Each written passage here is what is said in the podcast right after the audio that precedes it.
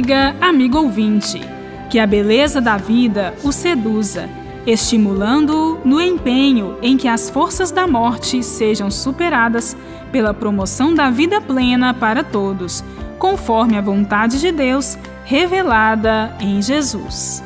Na leitura sequencial do capítulo 6 do Evangelho de João, na liturgia de hoje, nos versículos 35 a 40, temos as palavras de Jesus desenvolvendo ainda o tema do pão.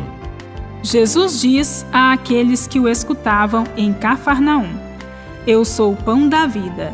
Quem vem a mim não terá mais fome, e quem crê em mim nunca mais terá sede.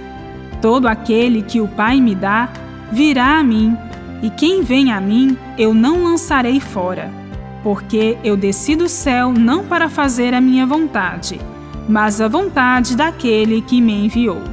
Jesus continua: E esta é a vontade daquele que me enviou, que eu não perca nenhum daqueles que ele me deu, mas os ressuscite no último dia. Esta é a vontade do meu Pai. Quem vê o Filho e nele crê, tenha a vida eterna. E eu ressuscitarei no último dia. O Evangelho de João é o que mais explicita o dom da vida eterna já neste mundo, permanecendo-se na eternidade, fim da caminhada terrena. No episódio da ressurreição de Lázaro, Jesus, dirigindo-se a Marta, declara: Eu sou a ressurreição e a vida. Quem crê em mim, ainda que morra, viverá. E quem vive e crê em mim, não morrerá jamais. Na última ceia, Jesus afirma: Se alguém me ama, guardará minha palavra e o meu Pai o amará, e a ele viremos e nele estabeleceremos morada. E na primeira carta de João lemos: Deus é amor, e quem permanece no amor, permanece em Deus e Deus permanece nele. Assim também, no texto de hoje, na longa fala após a partilha do pão na montanha, Jesus declara que quem vê o Filho e nele crê tem a vida eterna. Assim, Terminados os dias terrenos, no último dia alcança-se a ressurreição, que é a permanência viva diante de Deus na eternidade.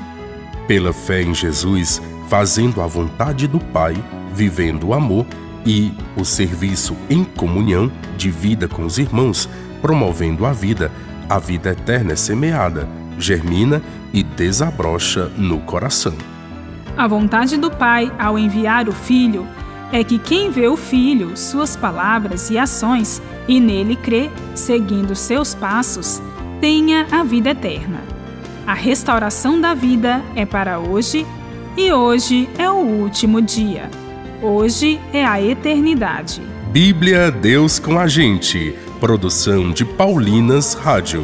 Texto de Irmã Solange Silva. Apresentação: Irmã Bárbara Santana. E Frei Carlos Souza.